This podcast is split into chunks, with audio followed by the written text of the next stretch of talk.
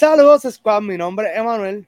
Aquí Juan Rawop, dímelo, Emma, dímelo, Corillo. Todo bien, brother. Así que hoy vamos a estar hablando de Marvel, pero no vamos a hablar, no vamos a estar solos. Así que invitamos a alguien que para nosotros todo es bastante especial y más en la comunidad del entretenimiento. Y es el Joe. gracias por la invitación, saludos a todos los oyentes, gracias, saludos Juanra, saludos Mr. E. gracias, estoy contento de que me hayan invitado y, para tener una conversación aquí con ustedes, súper chévere. Obviamente, todos aquí hemos visto Marvel por los últimos 10 años y un poquito más, so, estamos bastante curados curados de espanto. Pero vamos a comenzar, esto se va a ir como en tres etapas. La primera etapa va a ser el pasado, y en el pasado, pues queremos hablar en la cuestión de que lo que viene siendo el Infinity Saga fue bastante exitoso. Eh, entendemos que eh, no fue todo home runs, porque dentro del Infinity Saga hay dos o tres cositas como Thor The Dark World y las películas de ant que no fueron las más exitosas del mundo. Pero, ¿a qué tú le atribuyes el éxito que tuvo el Infinity Saga? Mira, eh, voy, a, voy a comenzar diciendo algo que yo he dicho. Digo, era para mí, ahora Juanra primero. No, no, para ti, para ti, para ti. Mira, este, hay una clave, yo creo que la novedad es importante porque hasta, hasta Avengers, hasta, que, hasta que tiraron ese famoso escena después de los, de los créditos de Iron Man, la idea de tener un universo de muchas películas y muchos héroes que luego se. O sea, la idea de tener una película como la Liga de la Justicia, los Avengers, era una idea que uno no se, ¿verdad? No, no tenía, no, no pensaba que quizás pudiera ocurrir en algún momento. Por claro. huele mil razones. yo creo que la novedad de que, wow, esta gente lo está logrando, esta gente está haciendo algo que no pensamos jamás que iba a ser posible. El hecho de que muchos de estos héroes son, eran nuevos en cuestión del mainstream, no nuevo, porque el lee cómic obviamente sabe quién es Black Widow, Thor, todas esas cosas, pero era algo que la gente, o sea, mainstream la gente sabe de Superman, Batman, Mujer Maravilla, Flash, si acaso, tú sabes. Eh, de Marvel, pues la gente conocía, obviamente Spider-Man era el gran mainstream. Y los X-Men, hasta cierto punto. Eh, pero a ese nivel, pues no eran, no eran personajes conocidos. El hecho de que ellos estaban pegando película tras película de estos personajes y los estaban convirtiendo en, en household, o sea, en, que todo el mundo, ahora tú le dices a cualquier persona y ya todo el mundo sabe quién es Thor, quién es Iron Man, quién es la Black Widow. Eso, eso, no, es, eso no, no, era el caso en 2008. Anyway, yo creo que una parte es la novedad, una parte importante fue la planificación que cuando vieron lo que tenían en las manos dijeron, ok, vamos a cuadrar esto, no nos vamos a ir muy al garete, vamos a que antes de hacer la gran película, vamos a que cada personaje tenga su propia película para que la gente los conozca. Yo tengo un problema cuando dicen que Thor The Dark World es mala o la de Ant-Man o incluso la misma Iron Man 2. Yo tengo un problema con eso y ahí tiene que ver más con el choque de generaciones y el choque de edad, mano. Yo crecí durante los tiempos dura que una película de superhéroes era mala, punto. O sea, e, esa idea de que esta película de superhéroes tiene que ser buena y si no es la, la mejor película ever, es una porquería. Eso es privilegio moderno, eso son changuerías de, de, ustedes los chamaquitos y de changuerías de la audiencia moderno. Mi mundo de superhéroes era la película que ya había en porquería del Punisher con Dolph Lundgren, la película que ya había en porquería del Capitán América con las alitas en el casco. Tú sabes, eso fue por lo que yo crecí. Superman 4, Supergirl, todas esas películas bien, bien malas. La película de los Cuatro Fantásticos que nunca llegó al cine, pero estaba en los VH, estaba en los videoclubs. Eh, y el simple hecho de que ahora tengamos películas tan brutales, tú sabes, tan buenas, aún las que ustedes piensan que. Mm, yo veo Thor The Dark World cualquier día sobre cualquiera de esas películas. Any day, any day. Tú me das esa opción. Yo tengo cincuenta y pico de películas que te puedo decir. Yo prefiero ver Thor The Dark World a esta. Así que si ustedes piensan que Thor The Dark World es mala, pues mm, están medio changuitos en mi libro. Pero anyway. sí, dejándonos llevar de eso, podemos decir que fase 1 fue un éxito para ti rotundo en todo. Sí, sí, aún las menos buenas se dejan ver, están chéveres, están entretenidas y, y, subieron la vara del, del de, la industria, de la, del género de superhéroes. Así que sí, yo creo que la, fase 1 pues fueron muchas cosas, la planificación, la novedad, el, empeño de hacerlo bien, tener una persona al mando que tú conociera el, ambos mundos, el mundo de los cómics y el mundo del cine. O sea, Kevin Feige llega, usted busca los créditos de Kevin Feige, él está trabajando desde los 90 en, en, la industria, así que tienes esa persona perfecta que, que, sabe de las dos de los dos mundos y cómo poder entonces combinarlos en uno. Así que eso fue todo eso, ¿verdad? Fueron fue, fue una mezcla de, de, cosas para lograr esa fórmula que pues en mi entender ya se perdió, pero ya lo hablaremos más adelante. Esto, disculpa, eh, dije fase 1 y realmente hablaba como que todo el Infinity Saga, que entiendes que todo ha estado bien. Esto, el Infinity Saga es fase 1, 2 y 3, eh, que termina con, con Ant-Man and the Wasp. Eh, no, no, fue, no, fue Spider-Man Far, From Home. Far From Home, sí, ese fue el final oficial de la fase 3. Eh, del Infinity Saga, si se puede decir. Sí, la Infinity Saga para mí es fantástico. Yo creo que no importa lo que pase de ahora en adelante, o no importa lo que esté pasando ahora, o lo que pase de ahora en adelante, tenemos eso. Tenemos el Infinity Saga y para mí que yo no me hubiera imaginado ni, o sea, vuelvo otra vez basada en mi experiencia cuando yo estaba creciendo, cuando era niño, cuando fui adolescente o joven adulto, jamás me imaginé que íbamos a tener algo como el Infinity Saga. Así que nada más ya, yo entiendo que ya ganamos. Todo lo demás, pues vamos a ver qué tal. Ya. Esto, sí, antes de salirnos al segundo punto, tenía una pregunta y quería saber tu pensamiento sobre en, eh, las películas, las películas de Avengers Infinity War y Endgame. Eh, son más eh, van más a lo positivo o hicieron un daño en el público dejándonos como que este hype, esta grande, como lo digo, esta grande expectativa con la fase 4. Mira, e, ese es el precio del éxito en cualquier cosa que tú hagas. Sea película, sea música, sea escritura, sea arte, o sea, cualquier producto que tú hagas donde llegues a un nivel bien alto, todo lo demás que tú hagas el resto de tu carrera va a ser basado en eso. Todavía, pregúntale a cualquier músico de los 80 o los 90 o de los 2000, tú sabes, este, eso es inevitable. Si es más, así que yo no lo veo tanto en cuestión de positivo o negativo, yo lo digo más bien que esa es la vara donde ellos, esa es la vara donde ellos cogieron la calidad. Les toca a ellos ver si, si, la, si vuelven a alcanzarla o la superan o se quedan por debajo. Pero que sea positivo o negativo, mano, ¿sabes? No, no puede ser negativo que tú hayas logrado algo que muy poca gente pensó que iba a ser posible por muchísimas razones y, la mínima, la, mínima razón, o sea, entre todas las muchas razones, para mí la más importante y la más, más impresionante que hayan podido sobrevivir es el hecho de que hacer cine es bien difícil, aunque sea un estudio Disney, tú sabes, hacer cine es bien complicado, tienes que, cuadrar tanta logística que el tú haber podido hacer no solamente una película, pero sino haber desarrollado una saga de películas que culminara todo en, un, en estos gran eventos, eso nada más es, sumamente impresionante. Yo creo que no tengo ni palabras para explicarle a la gente cuán impresionante es el hecho de que te hayas logrado eso nada más.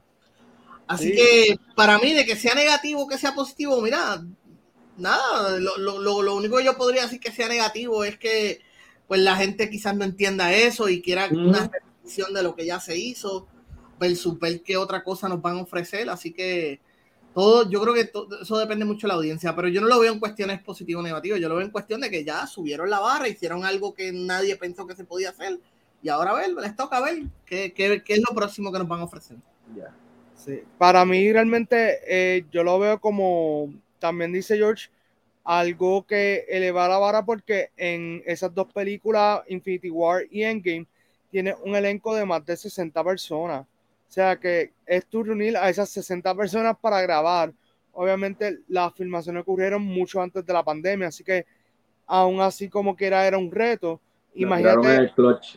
Exacto, que fue ahí y la grabaron básicamente back to back. O sea, la grabaron casi como si fuera una película y eso requiere de mucho esfuerzo. También eh, Marvel pues tiende a contratar a los artistas por un cierto periodo de tiempo, que eso también a ellos los quita de poder tomar eh, muchas veces otros proyectos y ellos lo han dicho muy abiertamente. So, realmente eso, que eso es otro, otro de los retos de lo que te estaba hablando en cuestión de la logística de hacer cine. Tú, por ejemplo, cuando la primera Iron Man ocurrió cuando Robert Downey Jr. estaba en un momento bajo de su carrera. Él estaba como que dice reconstruyendo su carrera poco a poco luego de haber caído a los niveles más bajos que se puede llegar, que es haber estado preso eh, a finales de los 90. Así que tú tienes una situación donde tú estás contratando toda esta gente que no son nombres conocidos. Chris Hemsworth, ¿quién rayos es Chris Hemsworth? Ah, pues el tipo, tú viste Star Trek, pues el papá de Kirk que sale al principio. Yo, no me acuerdo de eso. Nadie se acuerda de, que él sale. Eh, ahora la ven y ahora dicen, ah, mira, Thor. Pero en ese eh. momento no era un nombre conocido. Scarlett Johansson tenía, eh, tenía reputación de ser buena actriz por su trabajo en cine indie, pero no era un super nombre conocido. Cinco, seis, siete años después, tú dices, diantre, yo sé que la gente quisiera ver más de Iron Man, pero me sale demasiado caro tener este tipo que me cobra 50 millones por película. Tú sabes, para eso mejor yo formo nuevo, hago, vuelvo a hacer lo mismo que hice hace 10, 15 años atrás. Empiezo otra vez a recoger otros nombres nuevos, empiezo otra vez a, a crear todas estas figuras. Eso es parte del reto de, de, de, tu hacer este tipo de cosas. Sí, y ahí, ahí, tú caes con el presente, que es lo que están haciendo ahora mismo. Es un legado nuevo, o sea, ahora vamos a ver a alguien que va a estar reemplazando a Iron Man. Ya en Capitán América, pues tenemos a Sam Wilson y así sucesivamente, porque como tú dices, no es tan solo el tiempo que están los actores en pantalla, es también eh, el budget, tú sabes. Hay que traer gente que, que sea nueva y que no cobren tanto para también poder hacer estos proyectos. Totalmente esto. Yo siempre he dicho que eh, Marvel le sería mucho más costo, eh, costo, factible matar a Iron Man que seguir teniéndolo en cámara. nada.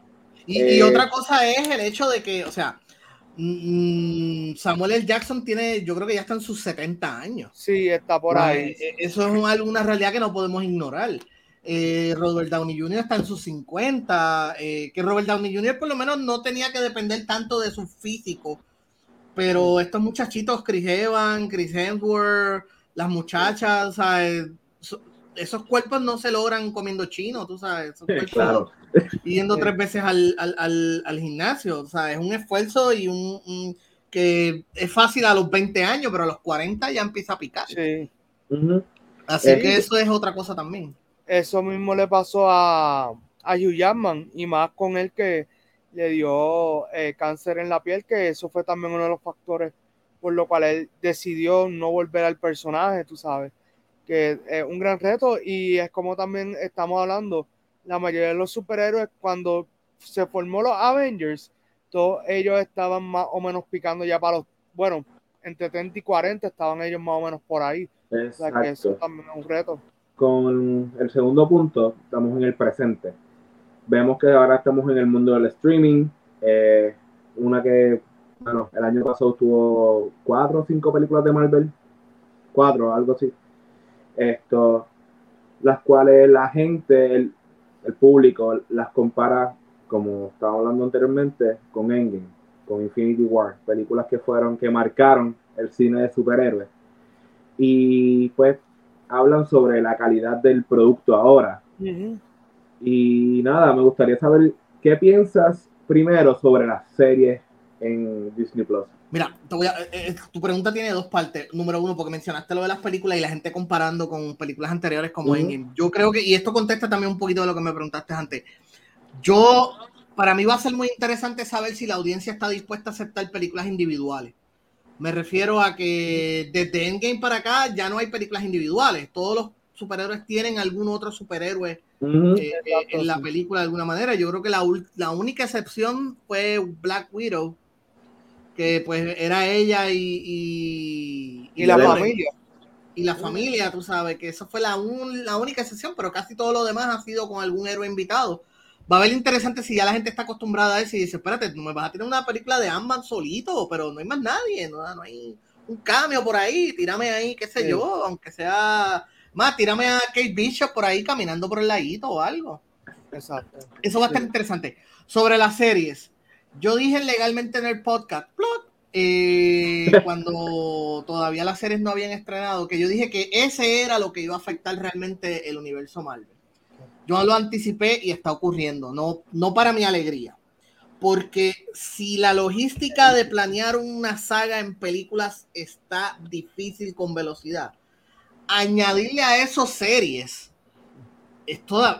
Eh, o sea, el, hecho de que ellos lo estén logrando apenas o sea, pujando es admirable porque tú cuadrar películas, los que no, que tengan que estar ahí más o menos con la serie, está bien difícil. Ya tú ves que estrenó Doctor Strange con lo del multiverso y hay gente que dice, pero espérate, esto como que me descuadra con lo que pasó en Loki.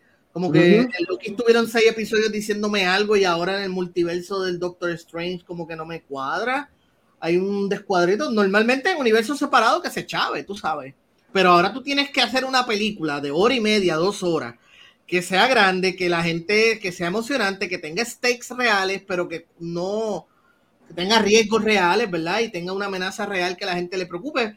Simultáneamente tienes entonces que cuadrar con lo que esté pasando en la serie. Por eso yo creo que quien mejor están respirando son los Guardianes de la Galaxia y Thor, porque eso es en el espacio, eso es en otro lado. Eso, olvídate de los recursos que hay en la Tierra. No me tengo que preocupar tanto por eso. Y Thor está ahí más o menos porque vamos a ver cómo lo cuadran con Loki, tú sabes. Exacto. Por ahí caminando, por ahí andando, tú sabes. Este. Así que yo creo que están lográndolo, pero está, está bien frágil la cosa. Sí. estamos, estamos pidiéndolo demasiado, están estirando mucho. En cuestión de las series como tal, mira, a mí me encanta WandaVision me gustó mucho y esto sigue siendo mi serie favorita y ahora Miss Marvel está ahí segunda. La tengo ahí, ahí, porque Miss Marvel, no sé si vieron el primer episodio hoy. Yo, lo acabo de ver. No, no lo he visto todavía. Está bien divertido, se siente, a pesar de que es una, una, serie que ocurre dentro del universo Marvel y te lo recuerda desde el principio porque ella es bien fanática de los héroes. Y eso es parte de lo que empuja la trama, ¿no? De que ella, es bien, ella está obsesionada con la Capitana Marvel y eso pero aún así se siente como que algo chiquitito dentro del universo Marvel. Es como que, pues, esta nena que le encantan los superhéroes, que es bien dorky, que siempre está espaciada y qué sé yo qué, y distraída, pero eh, descubre que tiene poderes. Pero todavía se siente como que ahí encerradito, tú sabes, no, no tiene que hacer.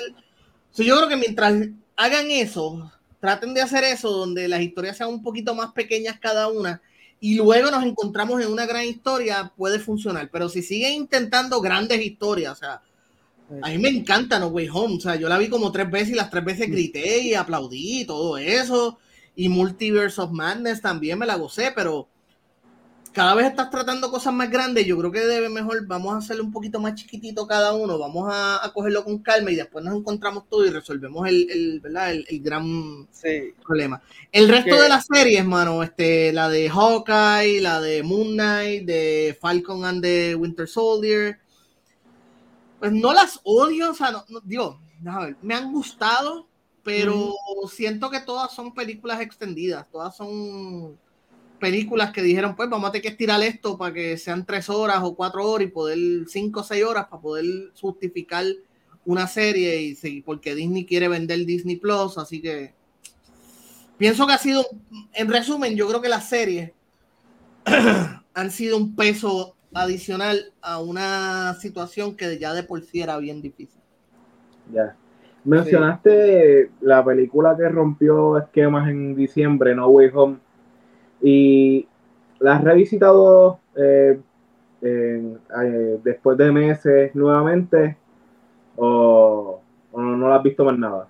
No, no la he vuelto a ver desde el cine. La vi tres veces en el cine, y, pero no la, no la he vuelto a ver.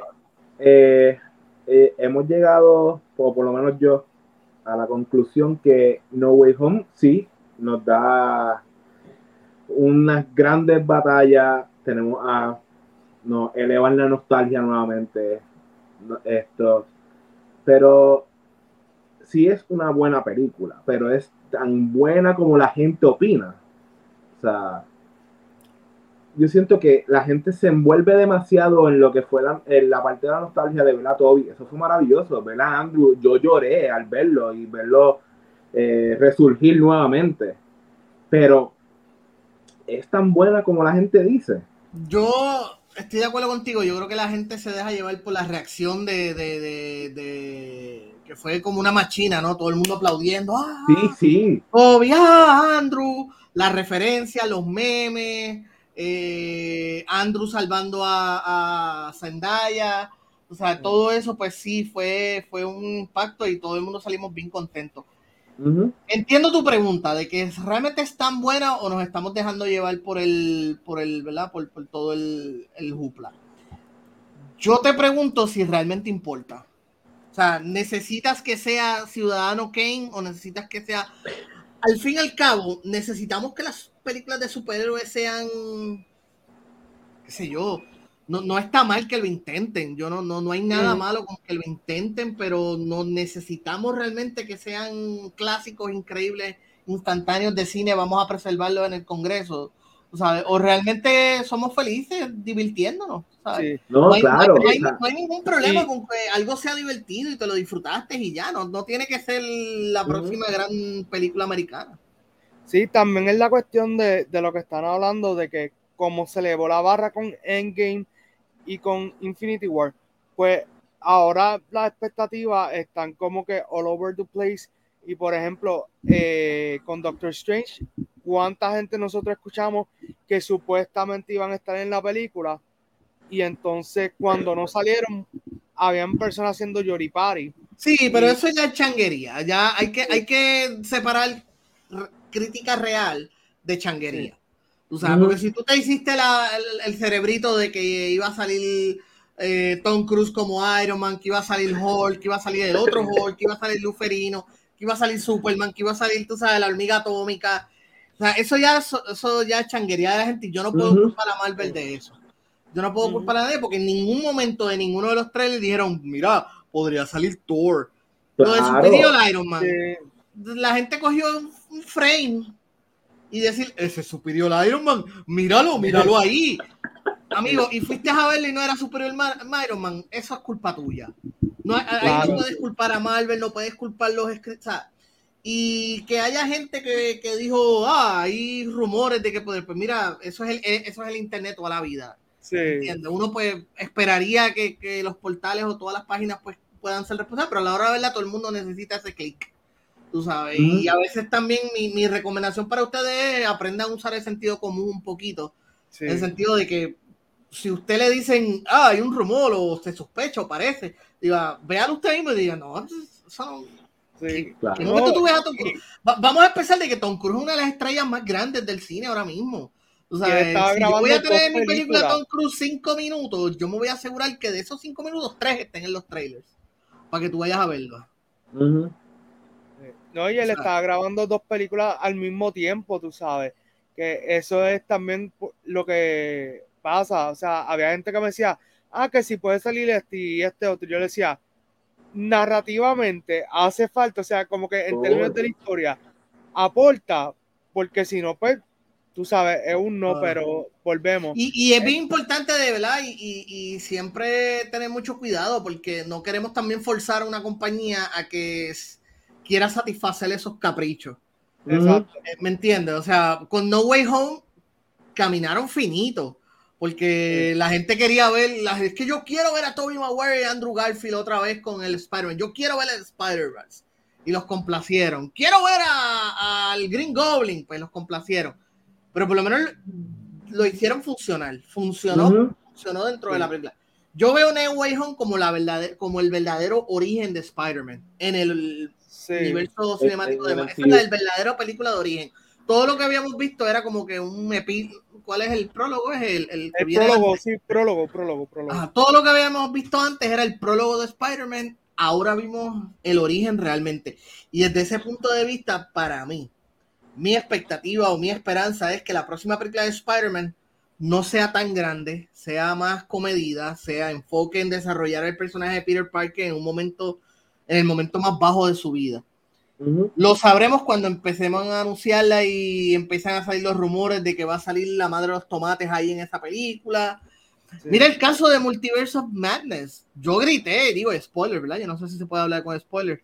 Sí, sí, pero ya, ya, ya, ya. estamos a días que salga en Disney Plus. Exacto. o sea, eh, la gente, el internet con la, la llorada, ah, yo que queremos que John Krasinski sea el, el Mr. Fantastic. Está bien, pues ya vimos ahí que vinieron a, complacerlo. Claro que si te vamos a poner la de Mr. Fantastic. ¿Quieres un X-Men? Vamos a poner ahí al profesor X, que se chave.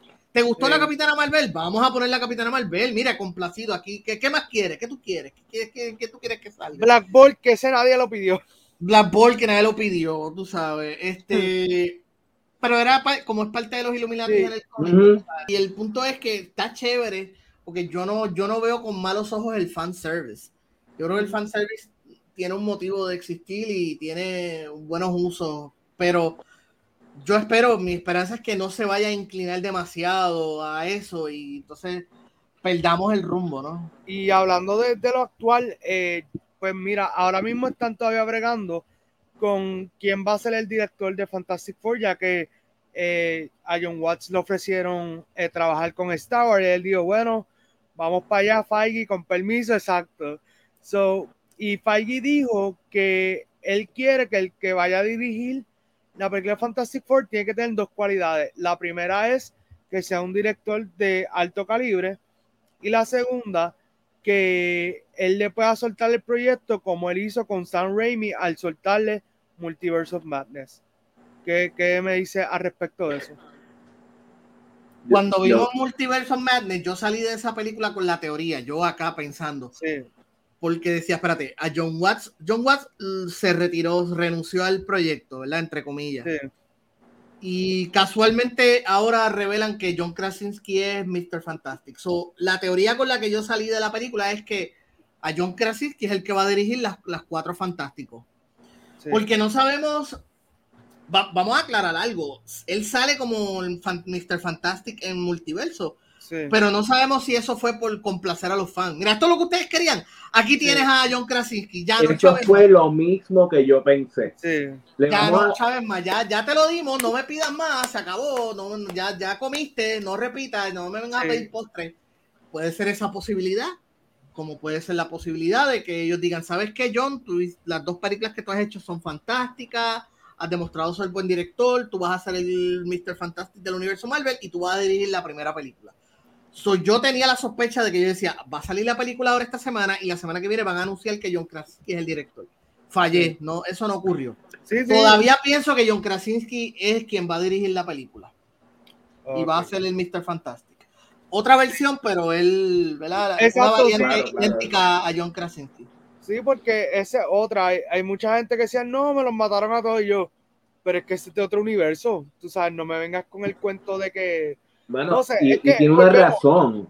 O sea, el, matarlos, el matarlos a todos y matarlos tan fácil, tiene una razón. O sea, envió un mensaje de que Wanda Maximoff o sea, es demasiado impotente ante las demás personas. Eso es lo que me, me llevaron a mí. Sí el propósito, claro, ese, ese, era el punto de ver que ella estaba en un nivel ya completamente entregada al lado oscuro y estaba ready para llevarse a quien sea de frente. Eso es parte de. Sí, y la cuestión de que se lleva enredado no tan solo como que a los superhéroes más fuertes de ese universo en el que está visitando, sino que mata al hombre más inteligente de, de ese universo. Y lo mata sencillito, tú sabes.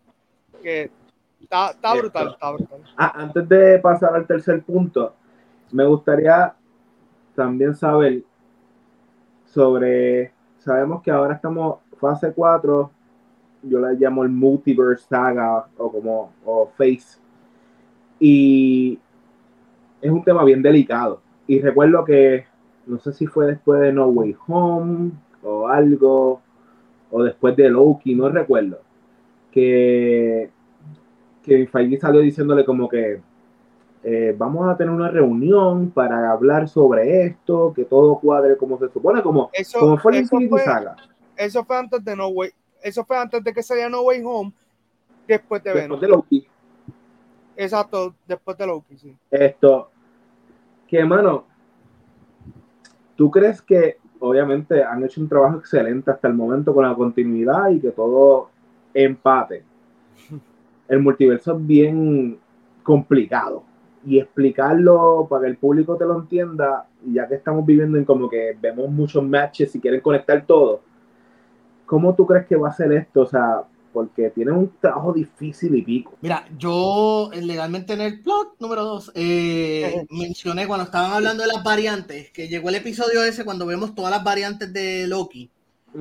Y ya establecieron en esa versión del multiverso, porque tenemos dos versiones, la versión de Doctor Strange y la versión de Loki. Eh, ya establecieron que un personaje puede ser tener una cara distinta.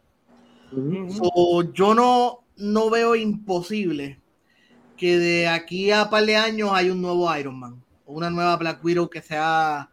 Eso es una posibilidad. Ya dejaron claro de que, mira, sabes que me encantaría tener a Robert Downey Jr. como Iron Man, pero si él ya no tiene la edad o no, no puedo pagarle lo que él me pide, aquí está otro actor de otro universo y ya se resolvió el problema. Empezamos con otro universo. O sencillamente, o, o pudiera ocurrir que de aquí a par de años digan, ok, hubo esta catástrofe, nuestra versión del Crisis of Infinite Earth, se lo robamos a DC para hacer nuestra versión, o hacemos un House of M, que eso es una posibilidad también. Y con House of M volvemos a empezar desde cero. Y estamos empezando otra vez con nuevos actores, nuevas versiones de los personajes que son más o menos lo mismo, pero algunas son diferentes. No sé realmente cómo la gente vaya a reaccionar a eso, o la audiencia normal, pero en los cómics, en el mundo de los cómics, tú sabes que eso pasa cada rato. Todas las décadas tienen un evento catastrófico que empiezan todo desde cero. De hecho, por eso yo dejé de comprar cómics. Yo cuando llegó el del 52 de DC, yo dije, no, después que llevo tantos años envuelto en esta historia, ahora tú me vienes a decir que ya no cuentan, que ya es cero. Ay, mira, pues buena suerte a los nuevos compradores. Exacto. Pero todas las décadas tuvieron una versión de esa catástrofe eh, eh, en las dos compañías grandes. Así que pudiera ser que dijeran, vamos a hacer lo mismo en cine. Tú sabes, empezar desde cero y, con nuevos actores, algunos repetidos, otros no, porque ya la gente sabe que esto son variantes. Ya, ya educamos a la gente a, reconocer lo que es una variante. Sí, y hay mucha pelea de todas maneras, pero sí. Ah, claro, la gente se va a quejar, no importa lo que pase. Lo que yo te estoy diciendo ahora son cosas que nosotros las sabemos, nosotros las entendemos. Para explicarle eso a audiencia mainstream, explicarle a la audiencia mainstream, caballo, es que Robert Downey Jr. te cobra 50 millones por película, tú sabes. Hay que conseguir otro actor ya. la gente quiere el personaje, y pues, pero el actor está carito, así que acostúmbrate. ¿Quieres ver a Iron Man? Acostúmbrate que esta es la cara nueva. No, y tiene, oye, no sé cuál es el número exacto, pero tienes muchas películas de Iron Man para ver. Va, eh, Disney Plus te las pone todas. Y tú tienes la oportunidad de verla una tras otra, si quieres. Bueno, pero ya tienen que dejarlo morir. Aquí nos movemos ya al tercer punto, que es la cuestión del futuro. Eh, y es que ah, para nosotros nos parece que es un futuro incierto. Si Kevin Feige ya anunció eh, que se fue un retiro casi espiritual para discutir los próximos 10 años de Marvel y es la cuestión de que mi gran preocupación es que están tratando de correr muchos proyectos a la vez. Un factor que lo está limitando bastante es que estamos todavía en COVID, así que hay mucha gente trabajando desde sus casas, eso eh, facilita los leaks, también facilita que eh, los proyectos se puedan descuidar un poco aquí, un poco allá, ya lo estamos viendo mayormente con la serie, algunas de las películas, Así que podemos aguantar esos 10 años. Esto volverá a ser como los westerns, que es lo que se viene diciendo desde la primera película de Iron Man, que el género de los superhéroes será como los westerns. Mira, es que en el caso de los westerns, no había ¿verdad? un estudio, no había millones de dólares, no habían docenas de mentes trabajando para eso. Cada, cada estudio, cada director hacía su propia estilo, su propia película y eventualmente pues eh, pasó lo que pasa muchas cosas, que está pasando ahora, que los estudios estaban tirando películas por tirarlas y, la gente se saltó porque se saltó de ver mala, una buena entre cinco o seis malas. Sí. Yo no creo que eso todavía vaya a pasar, yo creo que le están, están siendo más cuidadosos porque es una gallinita de los huevos de oro y no es el momento, no, no hay razones para matarla ahora mismo todavía estamos de que por cada Morbius, pues me tiras un, Spider-Man No Way Home, un Doctor Strange, un Aquaman, tú sabes que para mí estuvo buena. So, todavía no estamos en ese nivel. Eh, la tercera opción de lo que yo te estaba diciendo ahorita de qué va a pasar con universo Marvel, la tercera opción, que es la que yo creo que tiene mayor posibilidad, es que sencillamente van a estar renovando los actores cada cierto tiempo con los nuevos héroes. Ya tenemos los John Avengers formados, ya los John Avengers, ya tienes a Kate Bishop, ya tienes a, a Yelena, Yelena, Yelena, ya tenemos a Yelena.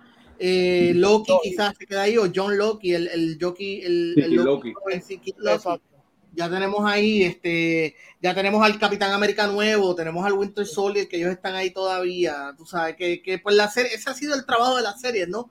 Ir desarrollando estos nuevos personajes. Ahora viene la Iron Heart en la película de Black Panther, que va a tener su Miss Marvel, que empezó hoy y está muy buena y me gusta mucho el personaje.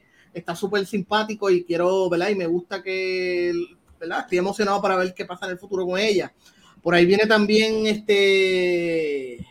Eh, se me fue completo del y, y, siempre tienes la posibilidad de hacer algún mejunje, inventarte algo para traer a la capitana Carter. Yo estoy seguro que el, el, buen recibimiento que tuvo la capitana Carter los ha sorprendido. Yo creo que ellos no esperaban que, que, tuviera tan buena eh, tuviera tan buen recibimiento la capitana Carter, así que eso está bien, está ahí, es una posibilidad yo creo que lo que va a ocurrir es que vamos a tener unos universos donde cada cierto tiempo se renueva. América Chávez, por cierto, donde cada cierto tiempo se renuevan los personajes y los protagonistas y pues no tenemos que volver a empezar desde cero. Pero sí, de aquí a 10 años, pues vamos a tener una película de Avengers donde quizás haya un actor de los originales y todos los demás sean nuevos. Sean, ¿sabes? Si eso funciona o no, pues no lo sabemos. Yo pienso que hasta el al día de hoy, pienso que puede funcionar porque en general están haciendo un decente trabajo con los actores, con el futuro de Marvel, tú sabes. Este, vamos a ver qué ocurre. Necesitan a alguien que haga, tenga el lugar de, de, Iron Man en el sentido de ese personaje sarcástico, tú sabes, que, que tiene un gran campo gravitacional porque Robert Downey Jr. tiene una personalidad irrepetible y que no se puede imitar. Tú necesitas buscar a alguien que, aunque no pueda hacer lo mismo que él, porque eso es imposible replicarlo, pero tenga también esa gravedad hacia sí mismo, que la gente diga, yo soy Team Iron Man, yo soy, o sea, voy a ver esta película porque sale tal personaje, tú sabes. Sí, y ok, yendo por ese mismo eh, camino, ¿tú crees que hay algún actor o hay algún personaje que podría hacer las bases de, por decir así, un Iron Man? Ahora mismo no. Lo más cercano que yo puedo pensar es Benedict Cumberbatch, porque tenía, tiene esa más o menos esa misma presencia y su estilito es bastante ácido también como el de Iron Man. No es tan simpático como Iron Man, como Robert Downey Jr., así que lo más, por eso es que digo lo más cercano. Tienes la posibilidad de que pudiera ser este Tom Holland, que pues ya le está creciendo, está, está madurando, hombre, ya es un manganzón en la película él tiene 17 años o 18, pero en la vida real ya está en sus 22, 23 años. Así que tienes la posibilidad de que él pueda ocupar ese lugar porque es un tipo simpático, es un tipo que le cae bien a todo el mundo, tú sabes. No es un tipo problemático, así que si no se va a nivel Ezra Miller, tú sabes, una problemática a pelear, a grumear niñas de 12 años. Que no llegue a Hawái. No llegue a Hawái, pero ¿no vieron lo que pasó con Ezra Miller, lo que salió hoy? Sí, eso... Para mí eso es una puerca. O sea, todo lo demás yo se lo podía perdonar porque pues uno se bebe. Exacto. es un adulto ya, pero uno se pone a beber y uno se pone imprudente. Está bien, yo te puedo entender. Pero grumear a un niño de 12 años para después estar. No, no. Eso es, para mí eso es imperdonable. Si eso, resulta cierto, pues yo no se lo voy a perdonar. Para mí él cae en la misma lista de Drake Bell, el otro Drake, el rapero también. O sea, tipos que no, no. No, eso, eso, eso conmigo no va de ninguna manera. Pero eh, con respecto, volviendo a Marvel, pues no hay nadie que, pueda ocuparlo ahora mismo de los que están. Lo más cercano es Doctor Strange. por eso es que digo que más vale que empiecen a trabajar en eso. Doctor Strange va a estar todavía en el universo Marvel dentro de un par de años más. Yo no sé si 10 años, pero va a estar, año, va a estar un par de años. y Tom Hiddleston todavía está ahí. Y, y Yelena, Florence Pugh a mí me gustó mucho el personaje de Yelena en la serie de Hawkeye. De hecho, es lo más que me gustó de la, de la serie. La interacción de ella con Kate Bishop. Sí, estuvo súper nice. Pero no, no, ahora mismo no hay nadie que, pueda, de los que están ahora mismo, no hay nadie. Hay que ver si desarrollan algún personaje que llegue a ese nivel o buscan a alguien nuevo. Esto eh, no es una pregunta, de, siguiendo con la línea. Eh, esto es bien triste. yo considero que la persona era Chadwick Boseman y que en paz descanse. Esto era como que el elegido a llevar la, pienso yo, la, el camino de Marvel. Sí, la Pero pues sabemos, lo, sabemos lo que pasó y yo sé que eso fue una patada en la entrepierna de Marvel.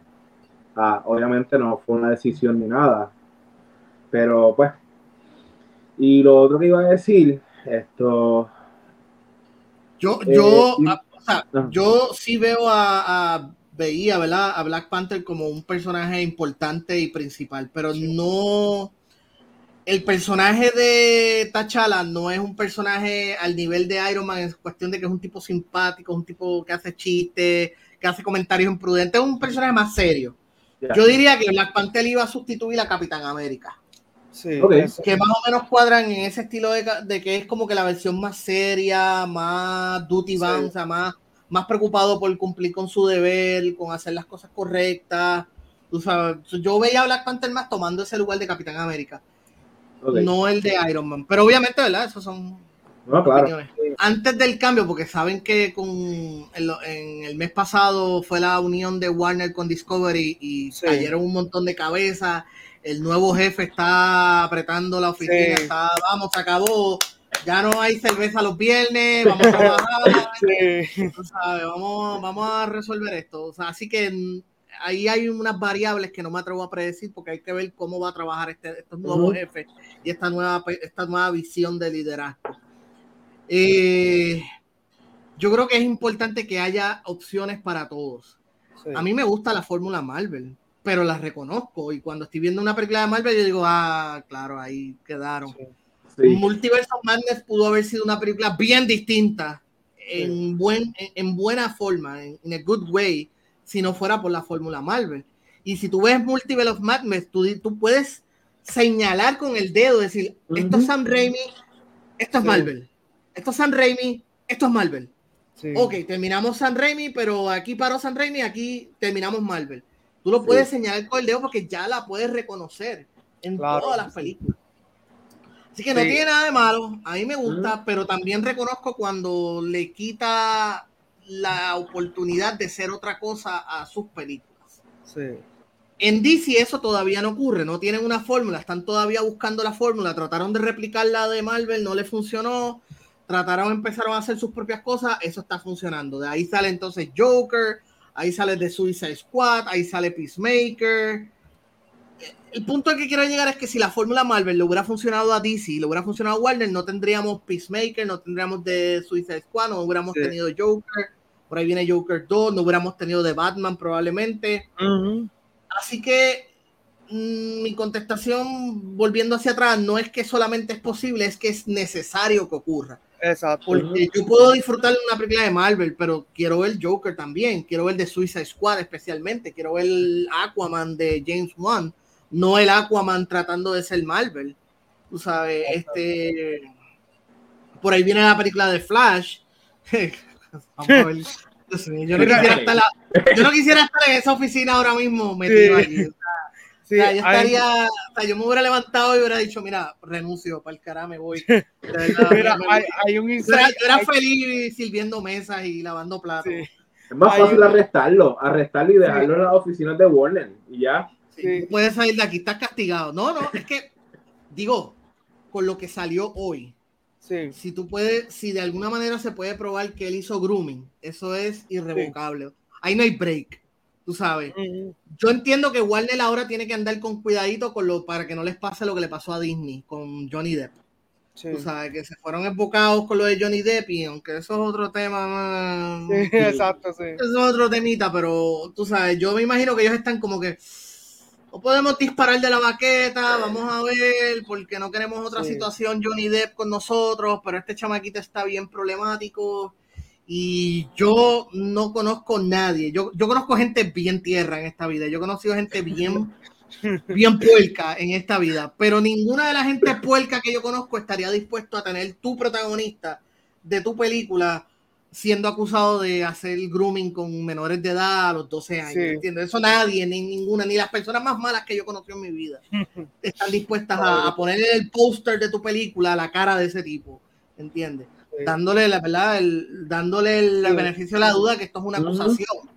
Que están haciendo un tercero, tú sabes, que pudieran tener una agenda oculta y hay que darle ese beneficio de la duda al chamaco. Pero si eso se demostrara de alguna manera, si hubiera alguna evidencia, si sale más gente a acusarlo, si los, qué sé yo, si hay acusaciones criminales, es una situación bien difícil. Claro, sí.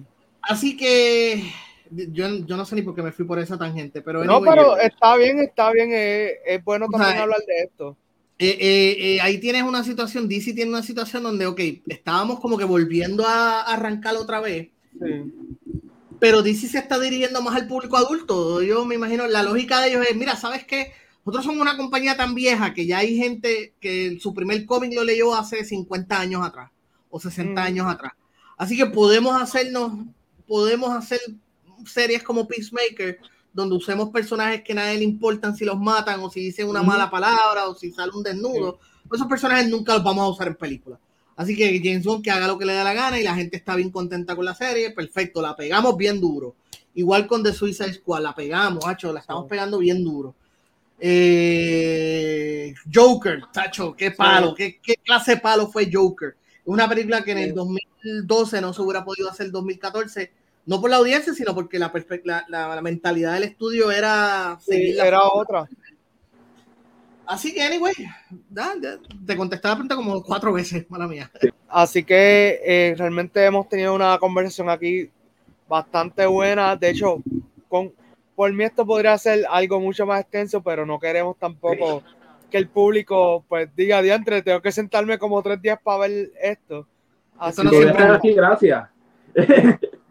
De momento dicen, ver este es más largo que ver un episodio de Stranger Things y no quiero caer en esa línea. So, Juanra, algo para ir cerrando. Cuéntame. bueno, esto, George, gracias. Esto, a los que, a los haters, a las personas que ven eh, el cine de superhéroes por verlo y quieren el fanservice por el fanservice sin sentido. Gracias por instruirlo un día a la vez. y gracias por estar con nosotros. Sí. No, no, gracias a ustedes. Yo me quedo, yo me puedo quedar aquí dos horas fácil, así que por mí no se preocupen, pero gracias por la invitación y por hablar de todo esto, de verdad, la pasé súper. Yo espero que ustedes la hayan pasado bien como yo. Sí, y pues ustedes y los oyentes. Sí, George, como siempre, nos gusta que los invitados pues digan sus redes por ahí para que los sigan. Ya escuchamos por ahí legalmente Nerd, pero ¿en qué, ¿en qué más te podemos ver o escuchar? Mira, eh, lo primero que voy a pluguear descaradamente es la tienda de George.com, así que tengo ahí unos diseñitos, si quieres visitarlo puedes apoyarme con un sticker, pero si quieres una taza o una camisa, pues me apoyas un poquito más. Pero tengo ahí para el diseño y por ahí viene uno más nuevo que estoy ya cuadrando, la tienda de George.com, pero donde me puedes escuchar hablando de estos mismos temas legalmente en el podcast junto a Lola Wood y Gasu Star, que todos los lunes tenemos nuevo episodio eh, hablando de temas de la cultura popular. Eh, series y películas. Aparte de eso, pues buscando problemas, un podcast de entrevistas. Esta semana tengo dos episodios, uno con que se llama Deep Throat, que es un episodio que hice entrevistando a los hijos del director de Deep Throat, y a Robin Leonardi, que, eh, Leonard, que es la hija de un activista de la industria de, del filme para adultos. Es un episodio corto y voy a tener también a Jesús Alvelos hablando del tema del COVID, de la viruela del mono y cosas así. Así que en las redes sociales, a el Instagram, at el George Rivera Rubio y en Twitter, at el George Rivera R. Facebook también me encuentras como George Rivera Rubio, pero ahí más lo que subo son chistes y memes. Eso no está. Sí. Eh, y entonces eh, también está en día a día. O sea, da también el se, me estaba olvidando que para leer mis reseñas, yo escribo hoy de cine y televisión, eh, leer mis reseñas y mis noticias, pueden entrar a Kibo, y ahí pueden leer mis reseñas más recientes. Día a día, la hora del con todos los jueves a las 1 y cuarto en Telemundo, en día a día, pueden ahí, que ahí yo les digo les doy un lado de los estrenos de la semana en cine y a veces en streaming, les digo, ¿verdad?, qué es lo que está estrenando y qué es lo de qué trata. que esa es la que hay. Ah, pues súper. Pues mi gente, esto ha sido todo por ahora. Juanra, ¿qué tal si tú nos das el sign off? Bueno, muchachos, ya como saben, dale subscribe, dale a la campanita, like, comenta. Y nada, nos vemos en otro episodio. ¡Wow! ¡Duro!